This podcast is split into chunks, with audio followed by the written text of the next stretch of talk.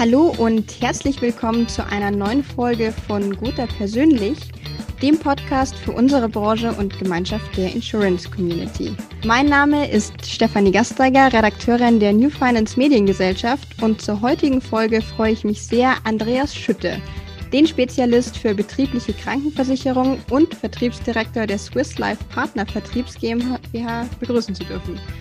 Hallo und herzlich willkommen, lieber Herr Schütte. Ja, vielen Dank für die Einladung, Frau Gasteiger. Ich freue mich, Sie zu sehen und zu hören und bin schon ganz gespannt auf Ihre Fragen, die Sie haben. Ich bin umso gespannter auf Ihre Antworten und vorweg die erste Frage, was genau machen Sie denn eigentlich in Hamburg? Ich leite hier in Hamburg das PKV und BKV Backoffice äh, der Swiss Life. Wir beschäftigen uns ausschließlich mit dem Thema der privaten Krankenversicherung, das seit 1996 hier von Hamburg aus, servicieren wir Makler und Vermittler in diesem speziellen Themenbereich und bedienen die Vermittler jetzt in den letzten, ja, es sind jetzt zehn, zwölf Jahre sind es schon, sehr, sehr intensiv in dem Bereich der betrieblichen Krankenversicherung, weil wir festgestellt haben, dass gerade die Makler, die im Personenversicherungsgeschäft tätig sind, und die richtigen Kunden eigentlich bedienen, hier doch Unterstützung möchten, brauchen und auch nutzen, so dass wir denen unseren Service, speziell unsere BKV-Vergleiche, die man in einer Software, wie wir sie vielleicht aus anderen Bereichen der Krankenversicherung kennen, nicht zur Verfügung steht. Aber wir haben die Möglichkeit, diese BKV-Tarife am Markt zu vergleichen und bedienen uns dort nahezu aller Tarife, die der Markt hergibt um auch dem Maklerstatus gerecht werden zu können. Mhm, Sie haben jetzt gerade schon Ihre Software erwähnt. Vielleicht hierzu nochmal die Frage, wie genau funktioniert die denn und welchen Mehrwert bietet sie auch den Vermittlern? Ja, Software ist vielleicht etwas zu hoch gegriffen. Es ist keine Software. Das heißt, wir haben von allen Versicherern die Daten. Das ist Excel-basiert, so dass wir die entsprechenden Tarife nebeneinander stellen können. Das heißt, der Vermittler, der uns seine seine Firmenkundendaten für die Ausschreibung äh, zur Verfügung stellt, bekommt von uns innerhalb weniger Tage eine Ausarbeitung, wo wir zwei, drei, vier Versicherer, die wir ausgewählt haben, die den Vorstellungen des Kunden am nächsten kommen, nebeneinander stellen, so dass eine Vergleichbarkeit gegeben ist. Denn die Angebote, die der Makler sich natürlich auch direkt beim Versicherer abfordern kann, sind in Art und Güte gänzlich unterschiedlich und das sind teilweise Mails mit bis zu 10 MB Inhalt, wo Podcast, Filme, Bedingungen und so weiter mitgeschickt werden. Und das ist schon sehr zeitaufwendig für den Vermittler, das alles zu sichten, zu verstehen und letztendlich auch zu bewerten. Also Entschuldigung, Entschuldigung, wenn ich Sie noch unterbreche, aber es ist für den Vermittler wirklich ein, ein absoluter Mehrwert. Eine Zeitersparnis, eine wunderbare äh, Vergleichbarkeit wird hergestellt, was auch dann die Abschlusswahrscheinlichkeit bei seinem Endkunden deutlich erhöht. Und es ist eine super Dokumentationsunterlage für den Vermittler, diese Ausarbeitung, die er dann eben halt dem Kunden vorlegen kann. Also tatsächlich nicht nur einen, sondern gleich mehrere Mehrwerte. Jetzt sind Sie ja auch sehr nah dran am Makler, beziehungsweise können die Nachfrage gut einschätzen. Inwieweit stimmen Sie denn der These zu, dass sich Vermittler und Mehrfachagenten nicht ausreichend mit dem Thema BKV beschäftigen? Ja, sehr gute Frage, weil das eigentlich den Nagel so ein bisschen auf den Kopf trifft. Wir haben, wie gesagt, seit 2010, 2011 beschäftigen uns wir sehr intensiv mit dieser Thematik und haben festgestellt, dass die Vermittler ja nicht offen waren für dieses neue Thema, weil es eben halt fremd war, neu war. Es gab steuerliche Hindernisse, die Gott sei Dank mittlerweile ausgeräumt sind. Aber ich muss ganz klar sagen, seit 2017 geht die Entwicklung steil bergan. Und ich glaube auch, dass es sich kaum ein Vermittler noch leisten kann, dieses Produkt nicht im Angebot zu haben, weil es letztendlich seine Beratung bei seinem Firmenkunden abrundet.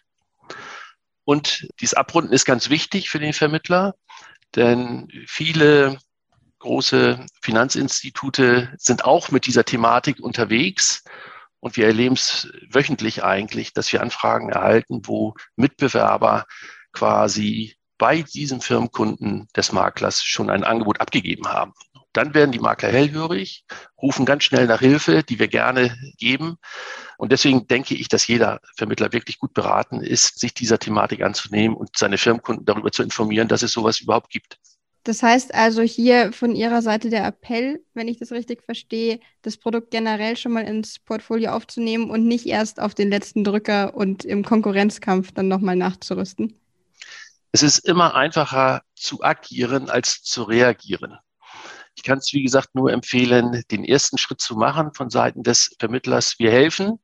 Wir haben wunderbare Arbeitgeberanschreiben, die wir jedem zur Verfügung stellen.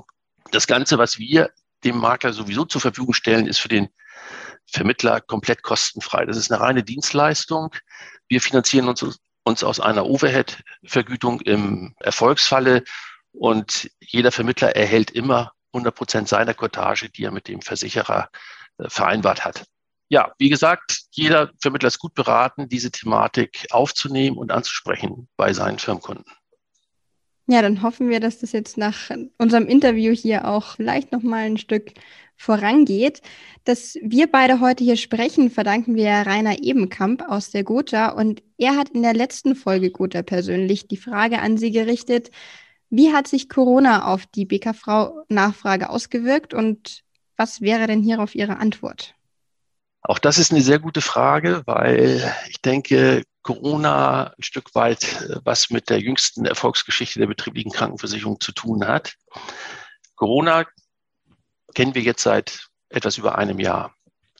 Und was wir festgestellt haben, ist, dass seit dem, ja, ich würde sagen, zweiten, dritten Quartal 2020 die Nachfrage sprunghaft angestiegen ist.